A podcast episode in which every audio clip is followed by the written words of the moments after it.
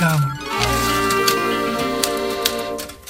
Marcelo Rebelo de Souza. Sabes quem é, não sabes? E foi o povo que me quis dar a honra de me eleger Presidente da República de Portugal. Agradeço a todos quantos confiaram em mim. É o Presidente da República Portuguesa. Foi professor universitário, ensinava direito, foi dirigente partidário no partido PSD, jornalista e comentador político na televisão. Talvez te lembres dele a falar de livros, pois ele gosta muito de ler. O Presidente encontra-se no Palácio de Belém. É o local onde trabalha. Chama-se a este sítio Palácio de Belém, que é o palácio onde trabalha o Presidente da República. Sabiam isso?